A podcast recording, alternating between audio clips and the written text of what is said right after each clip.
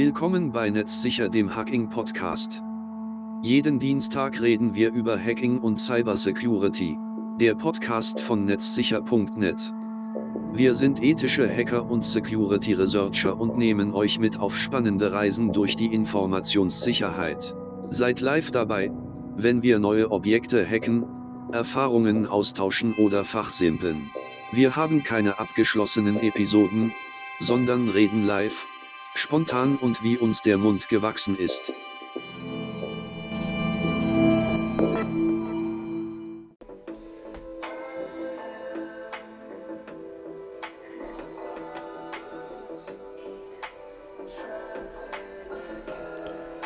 Wir hören uns The Kiffness an, eine Empfehlung von Marco gerade. Marco, was macht The Kiffness gerade bei uns im Hintergrund hier auf YouTube? Ja, The Kiffness. Äh, ich hatte den per Zufall gefunden. Ich äh, weiß gar nicht mehr genau, wie ich darüber gefallen bin. Äh, was ich ganz interessant fand, ist, er schnappt sich irgendwelche Videoschnipsel, die er im Internet findet. In dem mhm. Fall eine Katze, die auf dem Klavier einzelne Tasten drückt. Und er schnappt sich seine Looping Station und ähm, seine Kopfhörer und macht daraus einfach richtig coole Musik, finde ich. Richtig schön, hört man.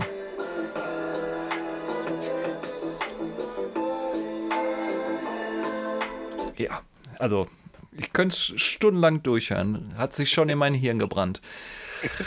Wir sind bei Netzsicher, Folge 3 heute kaum zu glauben, dass wir es schon so weit geschafft haben. Irre. Ja. Es ist wieder mal Dienstag. Björn und Marco von Netzsicher sitzen zusammen und reden über Hacking. Schönen guten Abend. Schönen guten Abend, Björn. ich finde es interessant, also was tatsächlich in dem Bereich, äh, was da so möglich ist und wozu man EDV eben auch benutzen kann, weil abseits vom Hacking ist natürlich EDV ein großes Thema. Apropos EDV und Bearbeitung, Avatar 2, vielleicht mal so eine Ansatz am Rande. Äh, Post-Processing vom Feinsten, also extrem viel Technik dahinter. Ne? Vielleicht hast du den Film gesehen, Björn? Äh, ich habe noch nie mal Teil 1 gesehen, nein. Ich tue mich oh. mit so blauen Männchen schwer. das ist aber eine andere Dimension vielleicht gemeint. Ähm, ja, ansonsten, also was ich mitbekommen habe, ist, äh, klar, er trifft einen Trend, er trifft den Nagel auf den Kopf. Ich möchte jetzt keinen kein Spoiler abgeben, keine mhm. Bewertung abgeben. Was mich aber interessiert aus EDV-Sicht, ist einfach das, das Post-Processing, also wie extrem viel Computertechnik dort rein verfrachtet wurde und äh, man hat nicht das Gefühl, was davon zu sehen. Ich war ja damals schon begeistert, als der Herr der Ringe rauskam und da äh, quasi ah, diese ja. ganzen Effekte drin waren und man dachte, wie haben die das nur gemacht? Mhm. Und dass selbst irgendwie vier Tage vor Abgabe noch gar nicht der komplette Schnitt fertig war und auf einmal in diesem Schnittraum und in diesem ähm, ähm, ja, Effekt-Nachbearbeitungsprozess alle auf die Leinwand starten, auf den Schnitt und ein Schauspieler auf einmal rief, guck mal da oben, da kommen die Adler. Und alle guckten sich an und dachten, was für Adler. und da mussten die innerhalb von ein, zwei Tagen nochmal so ein paar Adler nachprogrammieren, die dann quasi in gigantischer Größe durchs Bild geflogen sind. Oh. Respekt für solche Leistungen. Und ich habe immer den Eindruck, das Ganze steigt ja auch exponentiell. Ne? Also ja. so, so, so die Qualität dieser Effekte und dieses Post-Processings. Hm, das sehe ich auch so. Klar, ich meine, ähm, ich habe mir, ich weiß nicht, viele von äh, von Computerleuten haben wahrscheinlich auch Toy Story ein bisschen verfolgt. Das war Toy Story der 1995, glaube ich, gemacht. Der erste computergenerierte Film, Trickfilm, abendfüllende Trickfilm. Achtung, Entschuldigung, ich betone. Mhm. Der erste abendfüllende äh, computergenerierte Trickfilm der Firma Pixar. Und ähm, ich habe alle Teile mir mittlerweile angeschaut und man sieht deutlich die Entwicklung zwischen allen Teilen. Also 95, dann kamen noch die Short Movies raus von Pixar, äh, die kleinen Schnipsel, Filmstücke, sei es mit den Vögeln auf der Stromleitung und so weiter. Mhm. Und man sieht richtig die, äh, die Arbeit, die da drinnen noch steckt, wie, wie einfach teilweise im Verhältnis zu heute, wie einfach damals die, die Computergrafik noch war und es schon geschafft hat, von einem guten Storyboard natürlich, auch einen, einen, einen äh, vollen, einen, einen kompletten Film zu drehen. Und äh, dann bei Toy Story, ich weiß jetzt gar nicht, wo wir mittlerweile sind, vier oder fünf. Dann die, die, gerade besonders die Lichteffekte, ähm, da ist ein Jahrmarkt in einer, äh, in einer kleinen Stadt, der wird nachts beleuchtet, mhm. äh, wie, wie, wie wunderschön das aussieht. Und die Figuren, also wie weit die sich entwickelt haben mittlerweile in der Computertechnik, in der, in der, wir reden hier knapp über eine Generation, also 25 Jahre sind äh, in der Sozialökonomie eine Generation an Menschen. Ähm, und wir reden hier über 25 Jahre Computerentwicklung, knapp über 25 Jahre. Und, und äh, ich sehe das genauso wie du. Also es hat sich extrem viel entwickelt. Die Ressourcen sind äh, mittlerweile unglaublich viel größer geworden. Ich denke Pixar auch. aber ich denke, aber es ist alles ich, toll zu sehen ich denke da auch an Computerspiele. Ich möchte jetzt hier gar nicht groß ins Gaming abdriften, mhm. aber ich meine, äh, GTA 5 war so ein Spiel, was mich so unglaublich mitgenommen hat, weil ich mich so mit den Charakteren identifizieren konnte. Und da haben sie es auch wirklich hinbekommen, Computerspieltechnik mit Coolness aus dem echten Leben zu kombinieren, gepaart mit Musik, mit einem super Soundtrack unten drunter. Da mhm. gab es Augenblicke, da bin ich mit meiner Computerfigur einfach zum Hafen runterspaziert, habe ein Boot gekapert, bin aufs Meer hinausgefahren, die Sonne ging unter, ich habe einen guten Radiosender gehört auf dem Boot und ich hatte richtig Gänsehaut und habe mich gefühlt, als wäre ich im Urlaub. Das waren echt so Höhepunkte in meinem Leben. Und das muss Technik äh, erstmal hinkriegen, muss man ja überlegen. Wir reden hier über computerprogrammierte Bits und Bytes, die solche Gefühle in ja. einem auslösen können. Ne? Ich hatte ähm, das Glück gehabt, ich muss äh, jetzt habe ich ein bisschen überlegen. Ich vermute mal zwischen 2002 und 2004 muss das oder 5 muss das irgendwo gewesen sein. Das Glück gehabt, eine äh, mit einer Virtual Reality Brille versehen in ein Demo, so ein Demospiel, äh, in, in, in ein Spiel hineinzugehen. Auf einer Messe war das. Äh, ich weiß aber wie gesagt gar keine Details mehr darüber. Ich weiß nur, dass das damals noch sehr rudimentär war. Eben diese Grafik war, war ein, ein Viereck, was quasi im Himmel schwebte. Wir befanden uns auf diesem Viereck.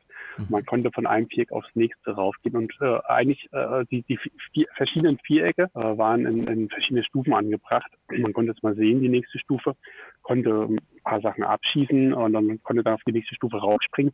Und manche hatten da ernsthaft Schwierigkeiten. Und es gab damals auch schon einen Film mit einer computergenerierten Virtual Reality ähm, der Sinn und Zweck war aber tatsächlich ein anderer, aber äh, das war ein, ein Nebeneffekt, ich weiß aber den Namen nicht mehr, mit Michael Douglas, mit Sicherheit kann sich der eine oder andere noch erinnern, über eine Virtual Reality, wo eben die Leute sich da drin bewegt haben. Das wurde, war dann sowas wie der, der Datei Explorer, diese Virtual Reality war die Bibliothek, in der man sich bewegen konnte. Und heutzutage sprechen wir davon, dass es Leuten schlecht wird in der virtuellen Realität, weil schlicht und simpel, wenn man springt, bewegt man sich. Äh, äh das, das, das, die Gyroskopen im Mittelohr nenne ich sie jetzt mal, also mhm. unsere Sensoren im Mittelohr fürs Gleichgewicht äh, schlagen quasi Alarm. Aber in der virtuellen Realität passiert nichts, nur das Auge driftet eben weg und das sorgt ja dafür, dass man seekrank wird. Also das ist ja nun heutzutage auch bekannt, weshalb jetzt die Spielehersteller mittlerweile dazu übergehen, keine äh, fließenden Effekte mehr zu machen. Also man springt ah. dann von einer Plattform auf die nächste, man ist dann plötzlich da, ohne dass die Bewegung zu fließend wird. Ah, okay. Um eben den, so ein bisschen die Sehkrankheit auszutreiben während des Computerspiels. Oh. Habe ich zum Beispiel noch gar nicht gewusst. Ich hatte auch noch nie so eine VR-Brille auf. Ähm, wollte ich immer mal ausprobieren. Vielleicht sollte ich das mal irgendwann machen. Ja. Es gibt, glaube gar nicht so weit weg von dir, Björn, ich müsste mal nachschlagen, es gibt ähm, irgendwo in der Nähe mehrere, in Deutschland verteilt, gab es zumindest mehrere Fitnesscenter, die hatten äh, das Thema Virtual Reality mit Fitness äh, gekoppelt. Und zwar war das, man, man, man liegt bäuchlings, genau genommen liegt man aber nicht, sondern man, man steht quasi auf allen Vieren auf äh, Händen und Füßen, aber eben auf dem Bauch. Das heißt, es ist fürchterlich anstrengend, hat eine Brille auf und man äh, virtuell fliegt man quasi und muss sich selbst steuern durch Ringe hindurch. Und wow. das war auch mal eine Zeit lang in der Presse, weil das extrem anstrengend ist für den Körper, sich dort zu halten, auf Spannung zu halten.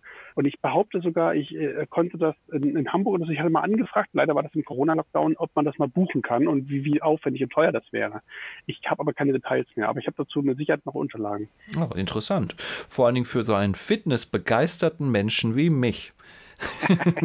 ich fahre ja zum Beispiel jeden Tag mit dem Röhnrad zur Arbeit. Habe ich das schon gesagt? das ist mir jetzt völlig neu.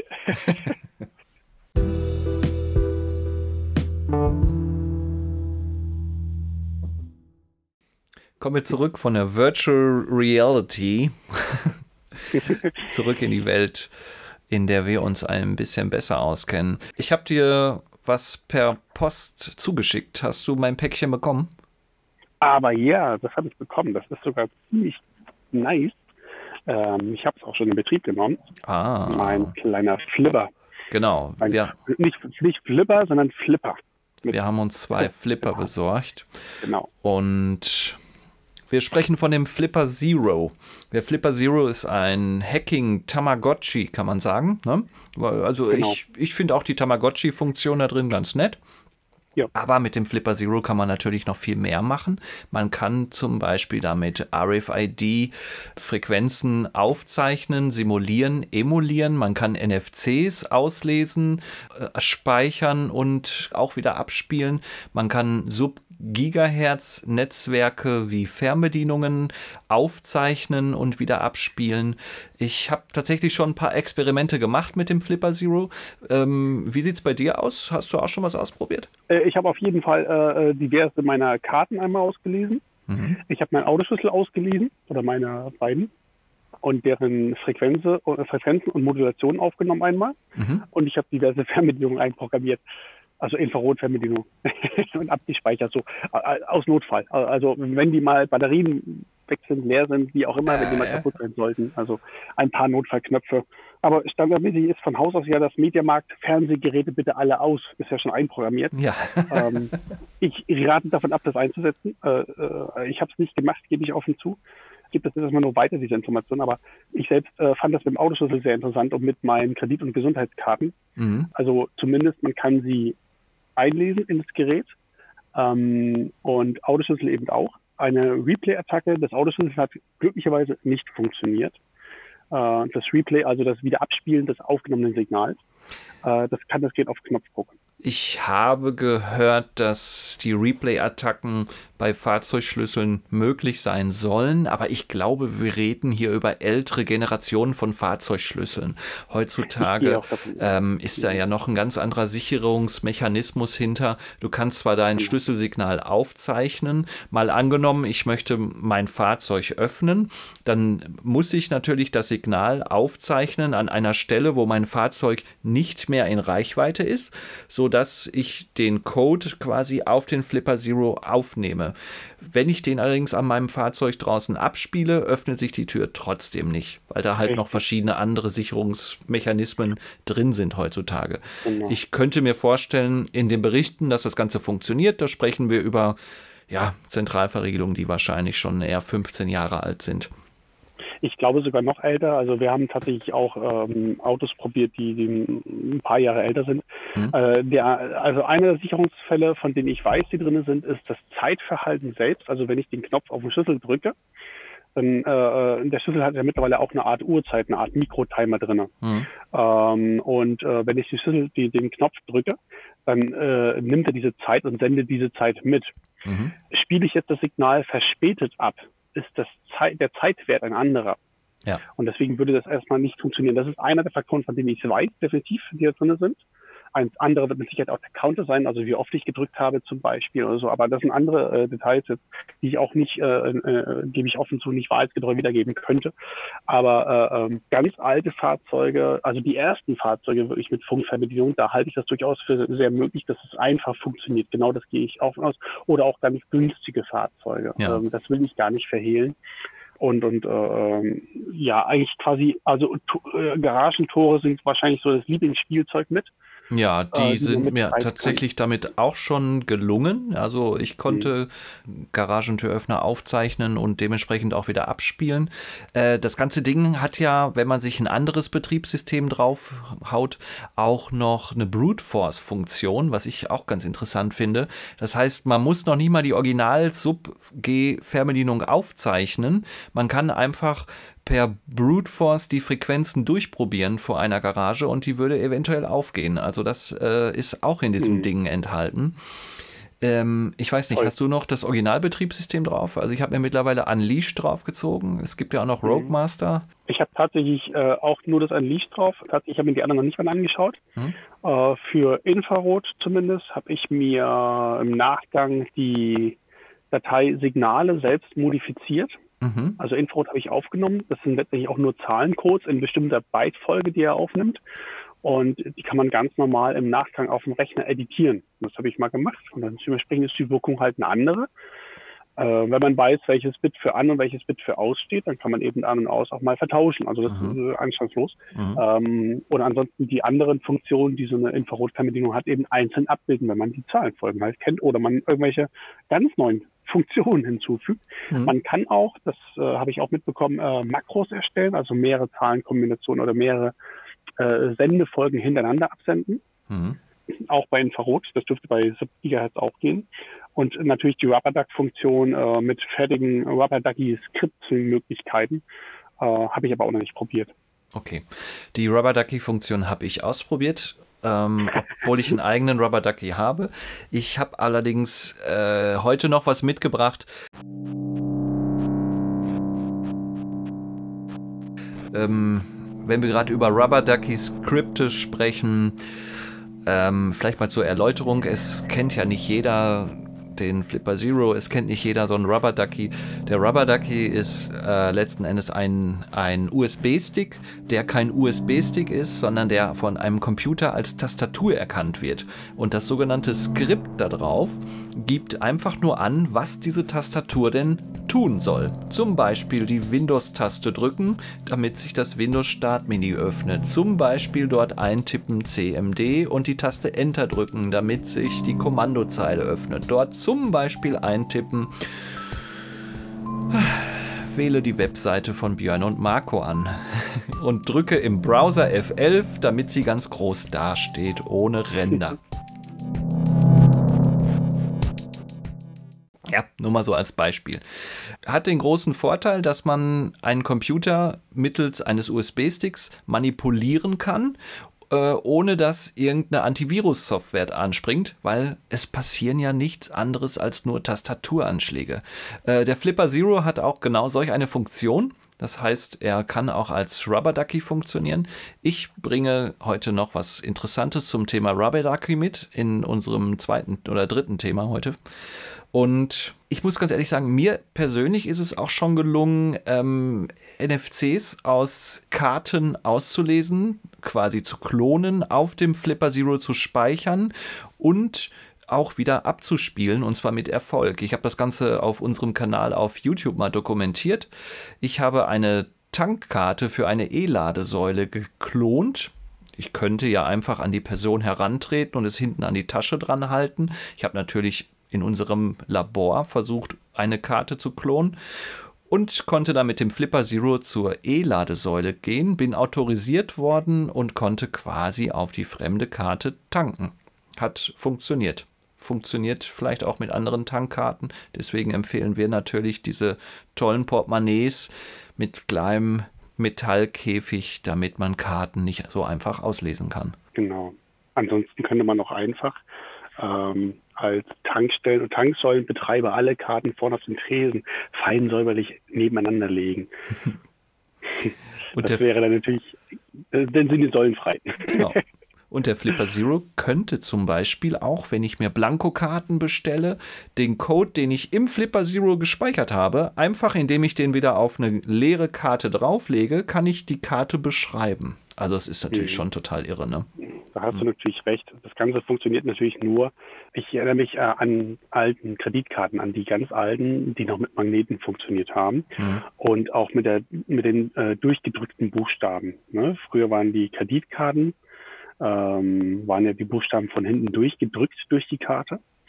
Und äh, wenn man dann im Ausland zum Beispiel war, die keine Kartenlesegeräte hatten, dann konnten die einfach über einen Durchschlag, über so einen, so einen Durchschlag, äh, Ritsch-Ratsch-Automat, ich kenne den Namen leider nicht, genau deswegen nenne ich ihn jetzt so. Wahrscheinlich hieß er auch äh, genauso, Durchschlag, Ritsch-Ratsch-Automat. ich weiß es nicht, das könnte sogar sein. da konnten die quasi die Karte, äh, äh, die Zahlen kopieren und konnten im Nachgang das dein Konto damit belasten, dein Kreditkartenkonto. Oh, okay. Und dann sind sie ja später dann auf Magnetkarten gegangen und dann hat man festgestellt, Magnetkarten kann man ja auch klonen. Mhm nämlich Magnetkarten einfach klonen kann. Und ähm, hier hat dann witzigerweise ein kleiner Umbruch stattgefunden, weil äh, Chips gab es zu der Zeit noch nicht. die Magnetkarten, die Kreditmagnetkarten waren ja trotzdem jahrelang im Betrieb. Ich glaube sogar über zehn Jahre lang. Und trotzdem hat das äh, relativ gut funktioniert. Äh, zum einen waren weniger davon vorhanden. Nicht jeder Bürger hat zu der Zeit damals, wir reden von den 80er Jahren, eine Kreditkarte gehabt. Erst recht, äh, ne, das waren ja nur die reicheren paar Prozent in der Bevölkerung. Und äh, wahrscheinlich war der Schaden auch für die zu gering, wenn es da zu einem Diebstahl gekommen ist. Ich weiß es nicht genau. Hm. Aber ähm, man ist einfach auf Sichtprüfung gewechselt. Und hier ist es eine einfache Logik, äh, dass der, ähm, der Flipper Zero natürlich nicht funktioniert und auch freie Karten, die man bespielt, nicht funktionieren, wenn man auf Sichtprüfung wechselt. Wenn ich also jetzt als Tegenbetreiber, als, äh, als Ladesäulenbetreiber äh, äh mit dir gemeinsam die Ladesäule freischalte und dann dementsprechend deine Karte ja sehe, deine vermeintliche Karte. Mhm. mhm. Dementsprechend äh, kann ich natürlich, und das ist jetzt die große Gefahr, äh, dir äh, versuchten Betrug unterstellen, ja. wenn ich weiß, dass diese Karte nicht äh, äh, den, den rechtlichen Rahmenbedingungen Genüge tut. Ne? Und ähm, das ist natürlich dann eine Gefahr, die sehr schnell kommt. Ähm, da muss man sich dann gefasst drauf machen. Und ja. Betrug ist im Strafgesetzbuch äh, geregelt. Ähm, ich bin mir nicht ganz sicher, es ist, glaube ich, 263. Ähm, und das ist sehr eindeutig dann äh, dementsprechend Strafverfahren. Also hier geht es nicht mehr um Zivilrecht oder um Schadenersatz, hier geht es dann wirklich um, um Strafe, um Bußgeldbestand oder eben um Haft. Ja, es geht ja auch nicht darum, zu Straftaten letzten Endes anzustiften. Wir okay. klären einfach nur darüber auf, ähm, was es für Geräte da draußen zu kaufen gibt. Der Run ist gigantisch. Ne? Der Flipper startete als Kickstarter-Projekt und genau. hat alle Erwartungen vollkommen übertroffen. Wir haben auf unsere, glaube ich, ein Dreivierteljahr jetzt gewartet, sind letzten Endes dann aus mhm. Frankreich angeliefert worden. Mittlerweile gibt es wieder ein paar. Äh, genauso schnell werden die wahrscheinlich auch wieder abgegriffen sein. Für uns ist interessant für Red Teaming Aktionen, wo wir quasi angeheuert werden, die Sicherheit von Unternehmen zu testen und zwar nach jeglicher Facette. Und da ist natürlich so ein Klonen von einem Zugangsbadge in irgendeiner Form natürlich immer sehr hilfreich oder einfach mal so ein RFID Brute Force an so einem Schloss ganz interessant. Genau. Deswegen, das ist ja hier auch ein Tech Talk und kein ähm, Gangster Talk. genau. Tatsächlich äh, darf man immer nicht vergessen, also in echten Angriffen werden solche oder ähnliche Werkzeuge durchaus benutzt äh, und nicht gerade im kleinen Stil. Die Angreifer sind durchaus äh, relativ fit, je nachdem, was für ein Ziel die Angreifer vor sich haben, sind sie auch vorbereitet. Dementsprechend äh, mit so einem kleinen Gadget, mit dem Flipper Zero, kann man eben solche Möglichkeiten aufzeigen und das Bewusstsein wecken äh, dafür, dass eben auch Funkwellen abhörbar sind. Und äh, sehr oft ist einem das nicht ohne weiteres bewusst. Also man muss fair sein. Wir sind durchsiebt heutzutage von Funkwellen. Ne? Ein Teil unseres Internets, unsere gesamte mobile Kommunikation von Daten, ähm, die läuft mit Frequenzen, mit Funkwellen ab. Und äh, das, äh, der kleine Flipper Zero deckt nur einen ganz, ganz klitzekleinen Teil von diesen Möglichkeiten ab. Und das macht das schon sehr gut, finde ich. Absolut, ja. Also da ist ganz viel Fach-Know-how auf ein ganz kleines Ding ähm, quasi komprimiert. Ja. Wenn man es für unsere Zwecke einsetzt, absolut toll. Wenn man es für illegale Zwecke einsetzt, kann ich nur sagen, wenn man hinter im Gefängnis sitzt, hat man immer noch ein Tamagotchi zum Rumspielen. wenn es einem nicht abgenommen wird. Ach, genau. Das, der Super ja. hat tatsächlich einen Dummy-Mode oder einen Dump-Mode, so heißt der. Mhm. Man kann mit einem, äh, kann man einstellen mit ein, zwei Tastaturkombinationen den, äh, die, die äh, äh, Hacking-Funktionen, die Hacking-Features mit einem Schlag alle blind schalten und mit einer PIN schützen. Mhm. Und dann ist das Ding tatsächlich ein Tamagotchi. Ähm, was ich noch erwähnen würde mal bei so einem Flipper Zero, der hat in der Oberseite ähm, Pins, in die man äh, dünne Adern hineinstecken kann. Und ich habe jetzt schon ein paar YouTube-Videos gesehen, wie die Leute damit Spannungszustände von Schaltkreisen untersucht haben. Ja. Also so eine Art kleines Mini-Oszilloskop oder zumindest ein Spannungsmesser und dann wirklich auch damit äh, Schaltkreise auseinandergenommen haben, um dann eben also wirklich untersucht haben, wie sie funktionieren, was die, welche Schaltzustände sie abgeben. Und äh, da kann der Flipper Zero auch aufwarten. Er hat auch eine Replay-Funktion. Er kann bestimmte Schaltzustände simulieren und wieder zurückspielen. Ah, okay. Erinnert mich ein bisschen an dieses äh, GPIO-Board, was es bei ja, einem genau. Raspberry Pi dabei gibt. Hm, Richtig. Wo ich in so einem Raspberry Pi Kurs mal ganz stolz war, als wir dann zwei Leuchtdioden zu einer Wechselschaltung eine ausgeschaltet haben, die dann quasi an so ein, an, an so ein GPIO-Board angeschlossen waren und man das über Programmiertechnik dann, ja, also ich fand's toll. Ja. auch der Flipper hat genau diese Funktion, ist auch wirklich mhm. stark, doch, muss man sagen. Ähm, genau. Es gibt zum Beispiel auch noch diese ganzen Ampeln, ne, die man ähm, als Krankenwagen Stimmt. auf grün schalten kann. Auch das äh, ist mir zu Ohren gekommen, haben Leute mit dem Flipper schon hinbekommen. Also mhm. äh, für Techies sind da, für Techies sind da, glaube ich, keine Grenzen gesetzt und es ist äh, eigentlich wirklich ein sehr, sehr schönes, spannendes Tool. Passt nur auf, was ihr damit macht. Ja, genau. Die Ampeln, ähm, ich weiß, dass es in Hamburg funktionieren soll. Zumindest waren das meine letzten Informationen, teilweise. Auf dem Land funktioniert es allgemein relativ wenig. Ähm, Hamburg als Großstadt hat natürlich das Problem, dass die die Grünphasen ja benötigen für Feuerwehren, für Notfallfahrzeuge und so weiter. Ähm, und ähm, soweit ich weiß, das jetzt aber aufgefallen, ganz großflächig und wird auch jetzt, glaube ich, sehr schnell behoben, dass das nicht mehr so einfach funktioniert mit analoger Funktechnik. Aber auch da, es ist, äh, sind alles Funkwellen und äh, ähm, ja, wenn sie nicht entsprechend abgesichert sind, dann funktionieren solche Werkzeuge einfach. Das ist die große Gefahr dabei. Ja, und da sind wir in Deutschland ja immer wunderbar hinterher, das muss man ja sagen. Es gab ähm, nur noch zwei Länder auf der Welt, die keinen ähm, digital verschlüsselten po Polizeifunk hatten. Und das oh. war Libyen und Deutschland. Mittlerweile haben sie verschlüsselten Polizeifunk in einer Testversion. So. Wir sprechen Spannend. über das Klon von Tankkarten, aber ich glaube, du hast uns auch eine Geschichte mitgebracht, die was mit Karten und Tankstellen zu tun hat. Und ich glaube, das ist eine ähm, real erlebte Hacking-Geschichte. Kann man das so sagen? Ja, das kann man so sagen, genau. Äh, und zwar gibt es ja momentan äh, kurzfristig das neue Gesetz. Ähm, ein, wieder mal ein neues Gesetz, was rausgekommen ist zum Thema aber über Ruf Rufnummernfälschung. Ähm, und zwar gibt es ja immer wieder Angriffe davon, dass Leute ähm, sich mit der 110 zum Beispiel bei anderen Leuten zu Hause melden und sagen, Mensch, es wäre dringend, wir sind die Polizei und so weiter und so fort. Und jedes Mal ist die Polizei bemüßigt zu sagen, wir rufen nie mit der 110 an. Mhm. Es gibt die 110 als sendende Rufnummer nicht. Das sind immer Fake-Anrufe. Mhm. Ähm, Tatsache ist, diese Fake-Anrufe kann, kann man mit fast jeder kleineren Telefonanlage äh, sehr gut machen. Man kann sich diesen Service auch mieten oder kaufen ähm, und kann fremde Rufnummern fälschen. Das muss nicht die 110 sein und das können auch andere Rufnummern sein, die man fälscht und mit denen man anrufen kann. Und äh, Tankstellenbesitzer, vielleicht ist jemand unter unseren Hörern dabei, der eine Tankstelle betreibt oder einen Tankstellenbesitzer kennt, die kennen dieses Angriffsszenario durchaus schon was ich jetzt gleich schildern werde. Ähm, hier geht es tatsächlich darum, dass äh, mit Hilfe von Rufnummernfälschung ähm, ja, eine Tankstelle quasi ausgeraubt wurde. Und ähm, fand ich tatsächlich sehr interessant, habe ich mal mitgebracht, dachte ich mir. Da bin ich sehr gespannt. Das Thema Rufnummernfälschung äh, ist für uns ja auch interessant im Bereich des Penetration Tests. Mhm. Ähm, kommen wir wieder zu meinem Lieblingsthema Social Engineering. Ähm, wir fälschen ja auch Telefonnummern, wenn wir Mitarbeiter anrufen, um sie in einem Stresstest ja, versuchen auszutricksen und geben uns auch am Telefon als äh, falsche Personen aus.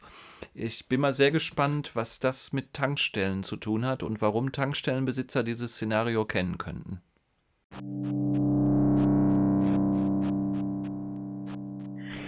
Es geht hierbei um folgendes Szenario. Die Angreifer haben das Ziel, Geld zu verdienen. Ähm, das ist Standard-Angriffsszenario. Und wir hatten einen Fall, mit dem wir es zu tun bekamen, ähm, wo eine Mitarbeiterin angerufen wurde vom, ich muss es, weiß nicht exakt von wem, ich muss es lügen, ich glaube vom Bundeskriminalamt wurde sie angerufen.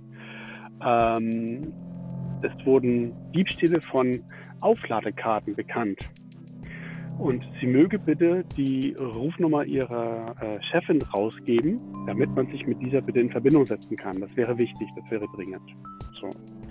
Ähm, das ist alles gut und schön, hat sie auch gemacht. Ähm, die Chefin, genau genommen der äh, Mann von der Chefin, hat sich kurze Zeit später gemeldet ähm, und hat gesagt, das ist in Ordnung. Das, äh, die, dieses, das Kriminalamt hat die Freigabe er hat der Mitarbeiterin die Freigabe gegeben, sich mit dem Kriminalamt in Verbindung zu setzen. Das äh, Kriminalamt würde auch nochmal anrufen, das war kein Problem. Die wollten sich dann nochmal melden, das hatten sie auch versichert. Äh, die würden gleich nochmal anrufen. Er gab hier die Freigabe, er war halt nicht anwesend, die Chefin war auch nicht da, das, äh, die waren ja, ja abwesend, ähm, hat die Freigabe erteilt. Sie mögen sich bitte ähm, mit dem Bundeskriminalamt in Verbindung setzen und, und dementsprechend äh, ähm, die Sachen abarbeiten. Es geht um, um diese Aufladekarten. Ähm, das sind diese, diese entweder Amazon Geschenkgutkarten, Handyladekarten und so weiter und so fort. Ähm, soweit gut und schön. Kurze Zeit später hat sich das Kriminalamt wieder gemeldet bei der äh, Mitarbeiterin und Freigabe einmal bestätigt, einmal durchgegeben. Ja, ist in Ordnung, Freigabe war soweit er erteilt, das ist alles kein Problem. Und sie möge bitte ähm, Ladekarten nehmen, hat mir die bestimmten Ladekarten auch genannt und möge diese bitte an der Kasse frei rubbeln. Und ähm, die Codes dementsprechend, die dort freigerubbelt sind, dann in der Kasse einbuchen. Mhm. Und das hat die Dame auch gemacht.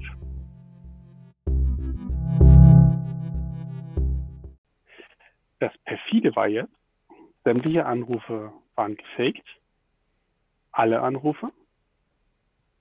Und aufgefallen ist das Ganze nur zufälligerweise, weil mittlerweile die Feierabendzeit überschritten war und der Wachschutz in der Tankstelle niemanden erreicht hat und daraufhin die äh, Tankstellen äh, Geschäftsführerin zu Hause kontaktiert hat und sie daraufhin persönlich in die Tankstelle gelaufen ist, warum denn ihre Tankstelle noch auf ist. Und dabei hat sie die Mitarbeiterin im Telefonat unterbrochen. Aha. Das heißt, sie hat die Tank, äh, Entschuldigung, sie hat die Telefonkarten freigerubbelt und Genau. die, die, diesen Autorisierungscode dann am Telefon durchgegeben und die Karte in Genau. der Kasse abgerechnet, sodass man Genau. quasi äh, mit einem Schlag 20, 30, 50 neue frei verfügbare Telefonnummern hatte, die Genau. man benutzen konnte. Ja, diese, diese Nummer nicht, sondern diese, das sind diese Aufladekarten, die du dann auf eine Nummer aufbuchst. und Ah, mit so diesen funktioniert das. Aufladekarten, Okay. das ist Mhm, dieser mhm, Geldwert, ne? Und mit diesen mhm, Aufladekarten. mhm. Und die hat sie, genau, die hat sie in der Kasse eingebucht und, und äh, genau, richtig. Und äh, das ist ganz typisch ein Fall von mangelnder Awareness-Schulung. Ja. Wenn man das Ganz jetzt so hört, in der Thematik, über die wir sprechen, wird wahrscheinlich jeder sagen, ja, ist doch total klar. Aber ich glaube, so klar ist das überhaupt gar nicht. Da fühlt man sich vollkommen überrumpelt. Und wenn auch noch von oben das Okay kommt, ja, hör mal, das Bundeskriminalamt, ähm, wenn die da was wissen wollen, wahrscheinlich wusste der noch nicht mal genau, was die wissen wollen. Da ist dann wieder die kleine Mitarbeiterin am Telefon ausgetrickst Genau. worden. Mm, Dann ist das natürlich durchaus äh, legitim. Was für ein Schaden ist denn da entstanden? Ähm, halte ich fest, äh, sind äh, knapp über 1000 Euro Schaden entstanden. Hm, das ist schon ordentlich, ne? Für mal Das ist eben ein manchmal eine bisschen ordentliche. Menge an Karten und äh, tatsächlich sind mehrere Fehler zusammengelaufen und äh, darüber würde ich ganz gerne einmal sprechen und das Ganze aufzuklären. Ne? Also Fakt eins: unter keinen Umständen private Rufnummern weitergeben. Besonders in solchen Fällen, deswegen sage ich, Tankstellenbetreiber kennen dieses Szenario sehr gut. Mhm. Ähm, also ich habe mit mehreren Tankstellenbetreibern gesprochen, die winken alle ab und sagen, ja, kennen wir, äh, hör mal bloß auf, kennen wir, wir haben jede Woche mindestens zwei Anrufe, Ach. kennen wir. Also definitiv äh, haben mir mehrere Tankstellenbetreiber berichtet. Mhm. Ähm, äh, keine privaten Rufnummern rausgeben, das war der erste Fehler, den sie gemacht hat. Sie hat die Rufnummer der Chefin rausgegeben. Der Ehemann, der angerufen hat, der zurückgerufen hat, mit der gefälschten Rufnummer der Chefin, war auch nicht der Ehemann. Der wusste Ach. nämlich von gar nichts. Ach Also so. alle, alle Anrufe, alle Anrufe waren gefaked. Das heißt, die erste Rufnummer war gefaked. Mhm. Ja. Die zweite Rufnummer mit der gefälschten Rufnummer des Ehemanns zu Hause war gefaked. Ähm, der dritte Anruf war dann in dem Fall ebenfalls gefaked. Und jetzt hatten die ähm, Leute auf der anderen Seite schon das Mindset der Mitarbeiterin, und das hatten wir in unserer, einer unserer letzten Folgen hier aufgenommen, das DISG, unter anderem in Verbindung mit der Nichterfahrenheit. Mhm. Und dementsprechend wussten die relativ schnell, welche Knöpfe sie wie drücken mussten bei der Mitarbeiterin. Mhm. Ach, du meinst, sie haben die Telefonnummer der, der Chefin mhm. erfragt Genau. Und haben dann diese Nummer gefälscht und als Ehemann wieder dort angerufen in der Tankstelle. Das war mir, das war mir gerade gar nicht klar, war mir erzählen. Mhm. Ja, ja. Okay. Das Spannende dabei ist ja, äh, wenn ich jetzt, äh, Björn, wenn ich jetzt zum Beispiel die Rufnummer äh, von, wem, soll ich sagen, von deiner, äh, ähm, von deiner Frau nehme und sie fälsche und dich anrufe, was steht denn bei dir auf deinem Telefon? Meine Frau ruft an. Ganz genau. Und zwar entweder der Name oder je nachdem, was du einprogrammiert hast. Genau. Das heißt, äh, die Vertrauensstelle ist nochmal eine Stufe höher. Mhm. Dabei habe ich als Angreifer nur die Rufnummer gefälscht. Ja. Du kannst ja in einem Smartphone ja sogar äh, ein Bild hinterlegen. So, und dann hast du nicht nur den Namen des Partners und das Bild dazu. Das machen ja manche Smartphones teilweise sogar automatisiert. Ähm, je nachdem, was in den E-Mails drin steckt und so weiter. In der Signatur kann man ja, ja automatisiert. Ja, ja, also dementsprechend hast du wirklich eine Vertrauensposition. Es ruft eine, du erwartest den Namen des Gegenübers an, genau an in der Stelle, wie er bei dir auf dem Telefon erscheint. Ich habe genau dieses äh, Szenario ausprobiert bei uns, mhm. ähm, auch indem ich nicht nur Telefonnummern von Firmen gefälscht habe, sondern ich habe auch Handynummern gefälscht. Ja, mhm, einfach mal um zu schauen, was passiert auf dem Handy, was dann auf dem Tisch liegt. Und es ist genau so, wie du sagst, das Bild ploppt auf und es steht drauf, Papa ruft an oder Onkel Werner ruft an oder wer auch immer. Ne? Genau. Ne? Und genau. Äh, das ist natürlich auch ein Szenario. Bei der Tankstelle hat es wunderbar funktioniert. Also gerade so mhm. dieser Doppelangriff, dieses so doppelte Social Engineering dabei. Mhm. Ähm, aber auch da muss man sich natürlich bewusst machen, was passiert, wenn da das Telefon bei der Oma klingelt und da steht, dass das Enkelkind anruft, ja, einfach nur durch eine genau. gefälschte Telefonnummer nochmal oder so. Das ist ja, das ist wirklich heftig, ja. Du hattest mal einen Begriff für dieses äh, Fälschen. Ähm, weißt Ja, genau, genau. Ähm, genau genommen wird es momentan unter dem Begriff Caller ID Spoofing verarbeitet. Mhm. Das ist momentan der Begriff, um den sich hier dreht. Äh, Im professionellen Bereich heißt das Ganze Clip No Screening. Ähm, und das ist nämlich ein anderer Fall, äh, der aber ähnlich gelagert ist. Und da äh, machen wir auch gleich den Spagat zum Gesetz. Ich würde aber ganz gerne noch einmal ganz kurz auf einen Fall hinweisen, auch in der Tankstelle, der eigentlich auch das Ganze verhindern soll. Also wenn wir wissen im Security Awareness Bereich, dass man private Daten nicht weitergibt ohne weiteres, ne? ähm, egal an wen an Unbekannte nicht, kann ja jeder kommen und sagen, ich bin der, ein Polizist. Ähm, hier gibt es in jeder Tankstellen-Software auf jeden Fall die Abfrage, die Person, die die Karte jetzt erwirbt, steht die vor Ihnen, ja oder nein? Mhm. Und man muss diese Abfrage mit Ja bestätigen. Wenn man die mit Nein bestätigt, dann bricht die Verkaufssoftware in der Tankstelle hier ab. Okay.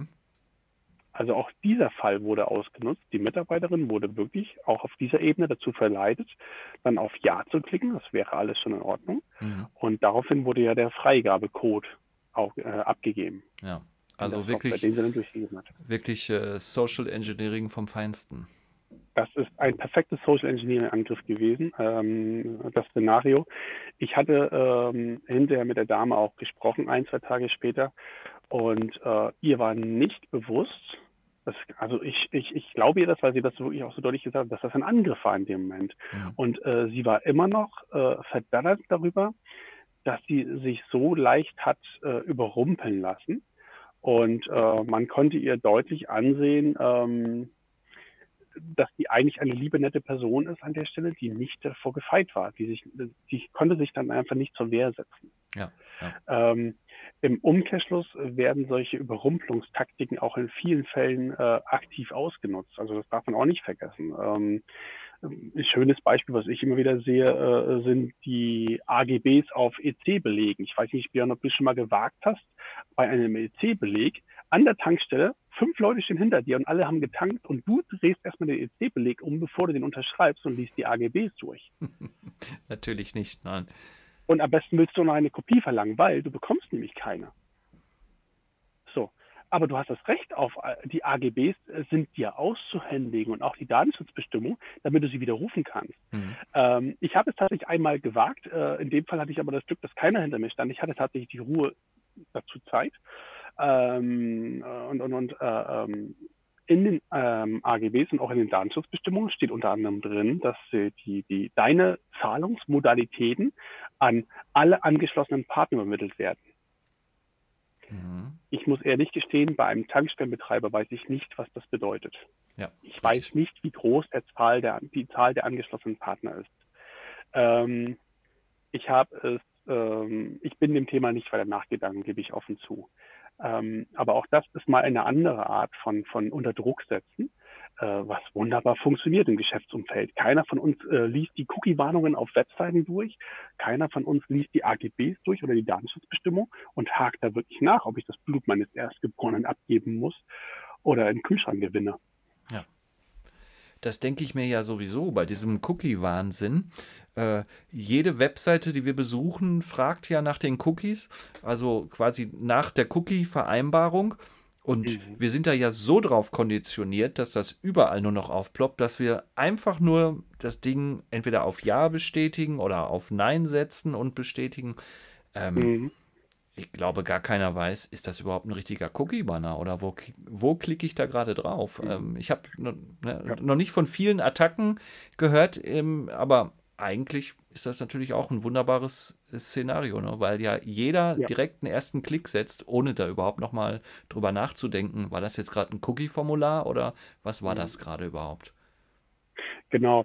Ich habe äh, tatsächlich, äh, äh, das, das, Thema ist bekannt unter, unter einem anderen Fachbegriff und äh, bei den Cookie-Warnern hat man sehr häufig ähm, immer noch Cookie-Warner, die sagen, okay, und alle Cookies bestätigen und dieser Button ist grün und alle anderen Buttons, die Nein oder Ablehnen, gibt es entweder gar nicht. Mhm. Oder, oder, sind ausgegraut, ne? Mhm.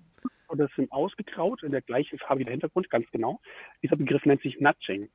Ähm, ist tatsächlich auch so eine Art Lenkung, sich unter Druck setzen. Du kannst die Seite nicht weiter bedienen. Du kannst deine Aufgabe, deine Aufgabe, die du gerade machen willst, kannst du nicht gerecht werden. Ja. Bitte akzeptiere doch alle meine Cookies.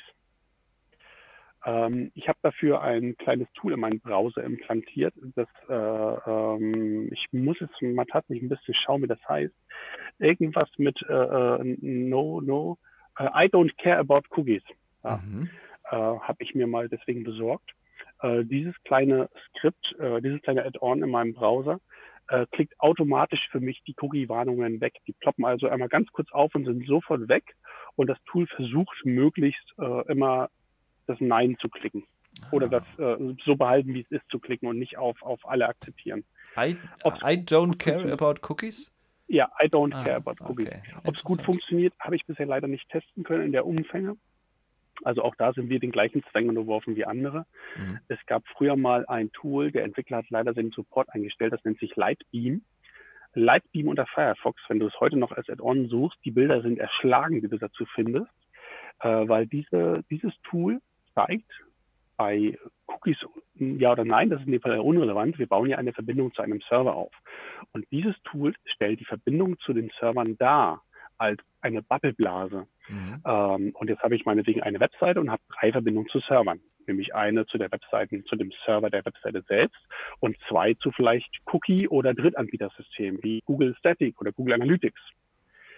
Rufe ich eine andere Webseite auf, ähm, habe ich wieder Google Analytics drin. Und jetzt zieht Lightbeam grafisch die Verbindung zwischen diesen beiden Webseiten, dass beide mit Google Analytics harmonieren. Und äh, wir können daraus visuell abbilden, dass Google Analytics äh, die Information hat, dass ich beide Webseiten besucht habe. Mhm. Das ist ein immens interessantes Schritt, wenn man mal so 20, 30 Webseiten besucht hat.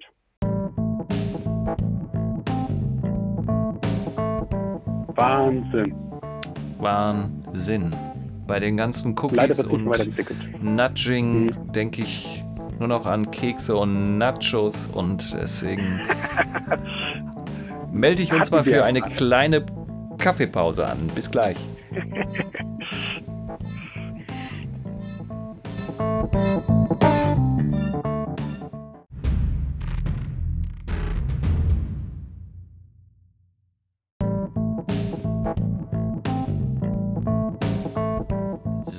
Den Podcast von Netz sicher. Wir sind gestärkt mit Cookies und Nachos und Marco erzählt uns gerade über das Caller ID Spoofing. Und da gibt es irgendeine neue Gesetzgebung, hast du, glaube ich, noch gesagt. Genau. Äh, zum 1. Dezember äh, ist eine Stärkung in Kraft getreten ähm, in dem Gesetz der, äh, bei den Telekommunikationsdiensten. Ähm, genau genommen hat man ja nun festgestellt, dass diese Fake-Anrufe äh, mit falschen Rufnummern, dass die nun extrem umfangreich sind. Und das Gesetz sieht vor, dass es nicht mehr zulässig ist, mit äh, falschen Rufnummern äh, ähm, anzurufen. Allerdings, und das ist die, leider die große Krux, ähm, das Gesetz ist eindeutig eingeschränkt auf die Notfallrufnummern 110 und 112 und auch die äh, Rufnummer 090 oder 0137 oder sowas ähm, oder für Kurzwahl- und Auskunftsdienste. Mhm. Der Knackpunkt liegt äh, ganz simpel darin, dass viele Firmen das sogenannte Call-ID-Spoofing nutzen. Und zwar genau genommen die professionelle Variante davon, nämlich das Clip-No-Screening. Ich kenne fast keine Firma, die es nicht nutzt. Äh, äh, sei es zum Beispiel, wenn der Chef anruft, dass er seine Rufnummer nicht unbedingt gemeldet haben möchte, sondern er möchte mit seiner eigenen, aber Zentralrufnummer nach außen treten. Ja. Dann wird in der eigenen Telefonanlage die Nebenstelle umgeschrieben und eine Caller-ID-Spoofing davor gesetzt, nämlich die Null. Meistens mhm. ist es die mhm. Null für die Zentrale. Man sieht, ah, die Firma ruft an, ja, aber man sieht nicht, dass es der Chef ist. Ähm, er verschleiert seine Rufnummer. Zum Beispiel. Es gibt noch viele andere Fälle, auch Callcenter, legale Callcenter, ähm, die einfach ihre Zentralrufnummer und nicht jede einzelne Nebenstellnummer des Agenten rausrücken. Das ist ein Fall von Caller-ID-Spoofing. Deswegen hat das Gesetz hier eine Lücke gelassen. Diese Rufnummern sind weiterhin zulässig. Eine zweite Einstellung in diesem Gesetz ist, dass Anrufen aus den ausländischen Netzen ähm, keine deutsche Rufnummer senden dürfen. Mhm. Und schon habe ich ein Problem. Ich wohne hier nicht allzu weit weg von der dänischen Grenze. Was passiert denn mit meiner Rufnummer, wenn ich in, äh, wenn ich in 20 Kilometer nach Dänemark fahre? In welchem Netz bin ich denn dann, Björn? Wahrscheinlich im dänischen Netz. Und jetzt habe ich eine deutsche Rufnummer und rufe aus dem dänischen Netz an. Mhm. Was dann bei dir passieren wird, das können wir gerne mal testen, ist, laut dem Gesetz muss der Telekommunikationsanbieter meine Rufnummer blind schalten. Das heißt, bei dir kommt rein, anonym. Mhm. Jetzt natürlich die Frage, gehst du bei einer anonymen Rufnummer leichter ans Telefon? Äh, ich wage es ein bisschen zu bezweifeln. Ja. Es ist okay, es fällt auf, dass es eben äh, unter Umständen keine deutsche Rufnummer ist, die dich gerade anruft. Das ist in Ordnung, was das angeht. Also äh, den Angreifern äh, außerhalb von Deutschland wird das Leben hier schwerer gemacht. Das ist ein Punkt, der durchaus funktioniert. Ähm, ich sehe tatsächlich eben, äh, und den Firmen wird es weiterhin zulässig erlaubt, äh, mit äh, Clip-No-Screening vernünftig zu arbeiten, arbeiten zu können. Das ist auch okay. Mhm. Aber trotzdem löst das Gesetz nur eine halbe Baustelle. Äh, es ist besser als nichts. Es ist in Ordnung. Ähm, man darf sich aber nicht äh, vergegenwärtigen, dass damit diese Probleme gelöst wären. Ich kann zum Beispiel eine Telefonanlage in Deutschland anmieten und mich von äh, Ausland aus auf der deutschen Telefonanlage einwählen. Und schon hast als du das Problem umgangen. Genau, und schon habe ich eine ja. deutsche Rufnummer. Als klein sitze ich im Ausland, aber eine deutsche Rufnummer. Ich kann auch, gerade wenn es um SIP-Anlagen geht, die über das Internet erreichbar sind, diese einfach missbrauchen. Ja. Wenn nämlich dort Sicherheitslücken sind, kann ich mich auf der SIP-Anlage einwählen ähm, und habe wieder eine deutsche Rufnummer.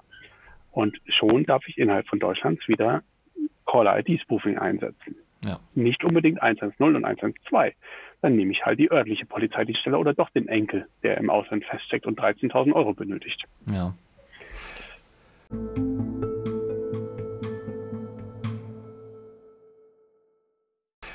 Ja, ihr seht ein Gesetz, was eigentlich wirklich keines ist, äh, denn wenn wir schon im kleinen Smalltalk darüber fünf neue Lösungswege haben, dann haben das die bösen Jungs mit Sicherheit schon längst. Wahnsinn. Wir können nur hoffen, dass es halt deutlich schwerer wird und äh, von der Warte ist das Gesetz schon in Ordnung. Ich gehe davon aus, dass es nochmal nachgebessert wird. Ja, ja. Ja, super. Wie kriege ich da die Kurve zu meinem nächsten Thema? Ähm, naja, man könnte ja zum Beispiel äh, den Fachbegriff äh, Rufnummernfälschung mal in einer Chat-Software eintragen, in einem Chatbot und ihn fragen, was das ist. Was für eine gute Idee und Überleitung. Das sehe ich ganz genauso. Äh, ich habe vorhin nämlich äh, Rubber Ducky Scripts angesprochen. Und es ist jetzt schon noch ein bisschen kompliziert, so ein Ducky-Script zu schreiben. Zumindest kompliziert in der Form, dass man sich hinsetzen muss und mindestens 15 bis 20 Minuten seiner Zeit dafür investieren muss. Warum also die Arbeit nicht von anderen machen lassen? Zum Beispiel von einer künstlichen Intelligenz. Ich weiß, du findest das Wort sehr komisch, ne? KI ist für dich, ja. äh, du siehst nur Algorithmen dahinter. Wir haben ja. ähm, die künstliche Intelligenz Chat GPT getestet, die momentan in aller Munde ist. Ich bin darüber gestolpert über einen Artikel, ähm, der bei Offensive Security in einem Talk veröffentlicht wurde. Da habe ich ein paar Folien gesehen, dass jemand seine Phishing-Mails von eben dieser Chat-GPT äh, künstlichen Intelligenz hat schreiben lassen. Und da dachte ich natürlich, oh, warum schreibe ich meine Phishing-Mails denn noch selbst? Und habe das Ganze einfach mal ausprobiert. Und das ist wirklich ziemlich faszinierend. Also, Chat-GPT wurde, glaube ich, im November offengelegt, ist eine Open AI oder mhm. wurde gebaut von OpenAI und ist momentan kostenfrei nutzbar. Es ist ein Chatbot, äh, der sich über Human Interface Eingabe nähert. Er ist nicht ans Internet gekoppelt, sondern alle Informationen oh. da drin sind entweder mal von Menschenhand eingegeben worden oder die Maschine erarbeitet sich sie mit ihrem Intelligenzalgorithmus selbst. Das heißt, ich kann zum Beispiel in einem einzigen Satz in diesen Chatbot reinschreiben, schreibe Marco einen Brief, dass er zum 01.01.2023 seinen Telekom-Anschluss kündigen möchte, weil er unzufrieden ist. Punkt. Und wenn ich dann auf Enter drücke, bekomme ich einen mindestens DIN A4 großen Brief, wo genau erklärt ist, warum Marco unzufrieden ist, dass er seinen Telefonvertrag unverzüglich kundigen möchte und, und, und. Und zwar so perfekt ausformuliert, wie ich es kaum hinkriegen würde, muss ich ganz ehrlich sagen. Das fand ich natürlich so faszinierend. Da habe ich mal einen Brief an mich selbst schreiben lassen aus der Zukunft.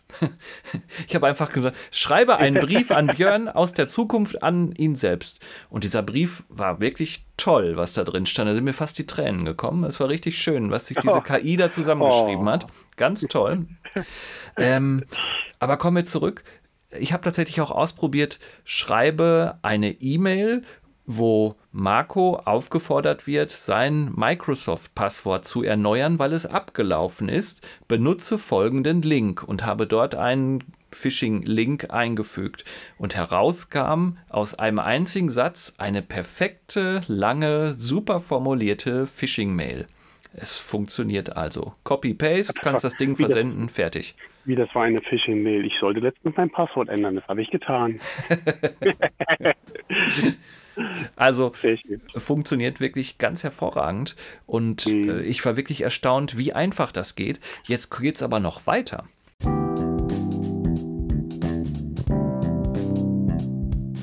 Ich habe die KI einfach gefragt, schreibe mir doch für Windows eine Reverse Shell, die sich zu meiner IP-Adresse zurückverbindet. Und wer es nicht glauben, ich musste die Reverse Shell nicht selbst schreiben. Ein Fensterchen ging auf und das ganze Ding fing auf einmal an, Programmcode zu schreiben. Ja, ich konnte Programmcode in C, C schreiben, ich konnte in Python schreiben, ich konnte Kommandozeilencodes oder PowerShell-Codes oder sonstiges. ganz einfach erzeugen. Ich habe mir ein C-Programm schreiben lassen, was ähm, sich in eine Windows-Echse umwandelt. Wenn man das klickt, ist es ein astreiner Trojaner. Das heißt, man kann damit sogar Viren erzeugen, hatte ich den Eindruck. Mhm, Also es ist genau. also, also wirklich irre. Und du kannst zum Beispiel auch ein Rubber Ducky Script darüber mitschreiben lassen. Du kannst einfach einschreiben, äh, einfach eintippen, schreibe ein Rubber Ducky Script, welches das und das macht. Und das Script kommt. Das ist Wahnsinn. Toll.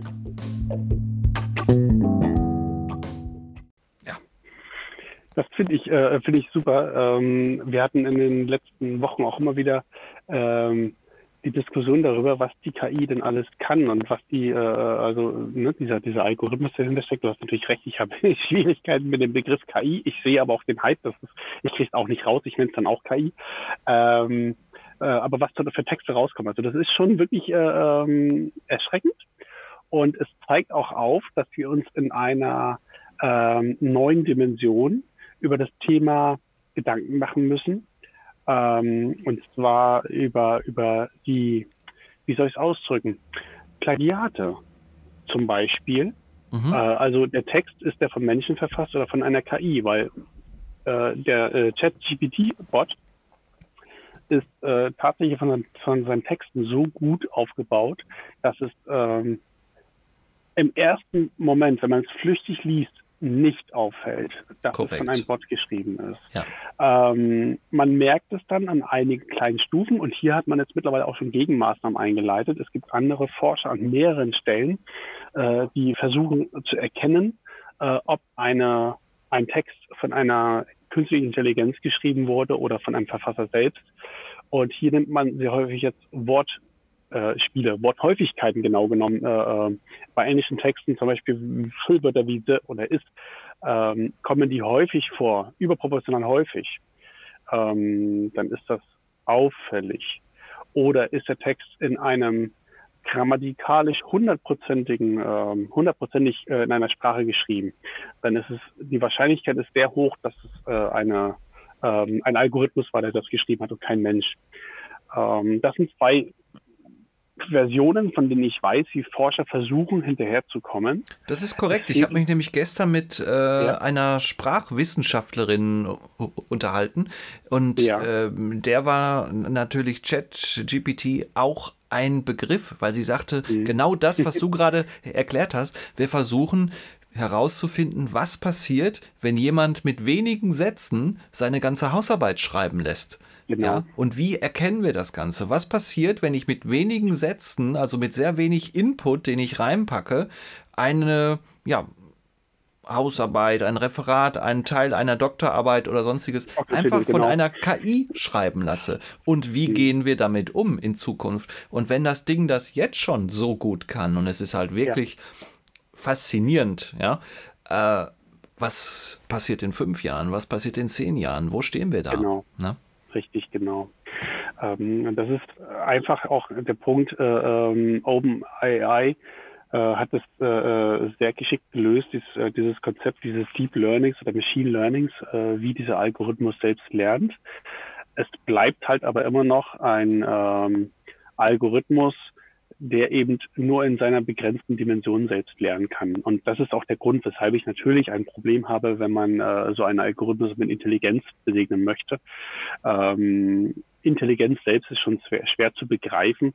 Stephen Hawking hat es mal versucht ähm, mit einem sehr berühmten Satz, den viele kennen mögen, im, Hacker, die im Hackerbereich unterwegs oder im Computerbereich oder einfach nur interessiert sind.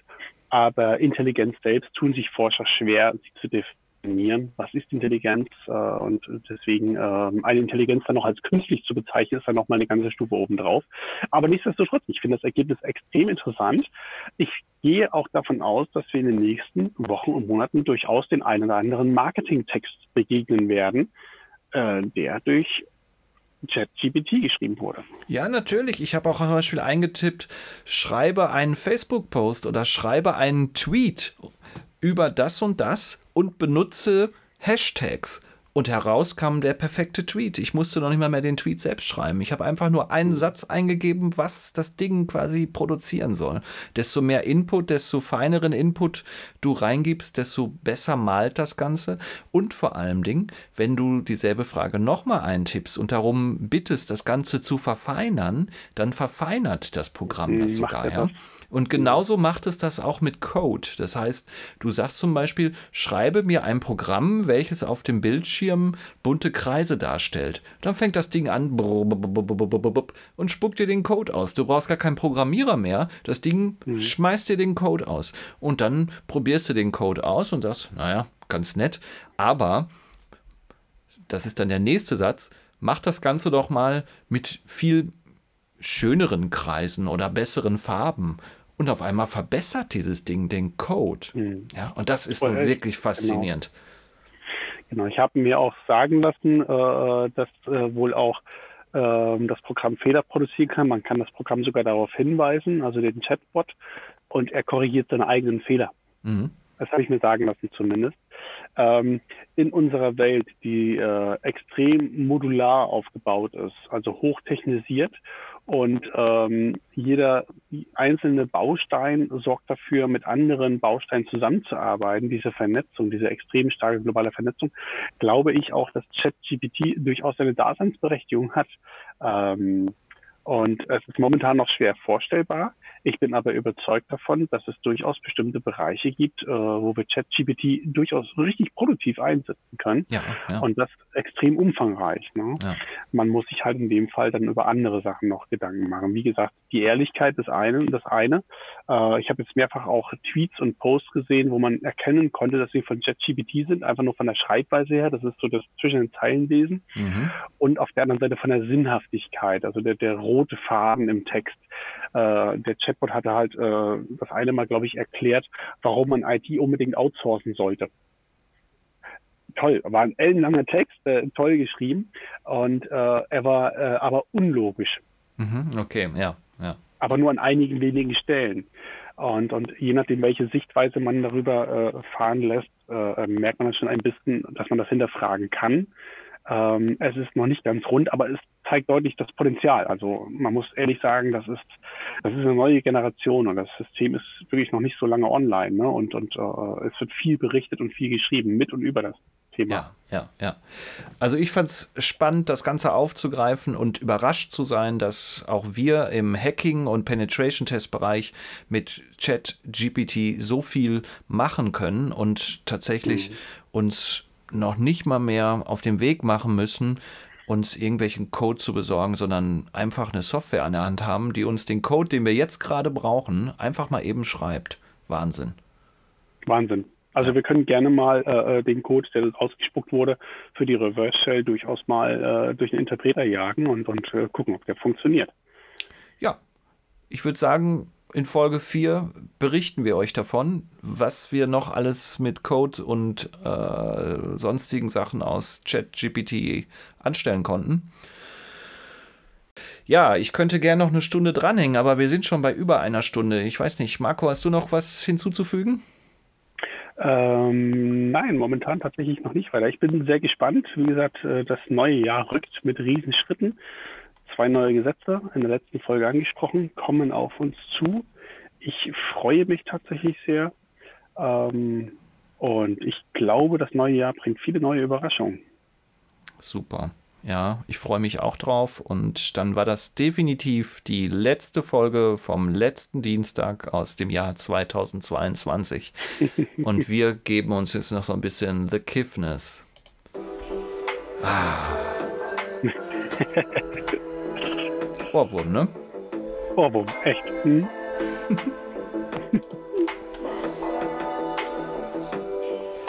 ja. Leute, macht's gut da draußen. Kommt gut ins Jahr 2023. Bis bald. Tschüss. Ciao.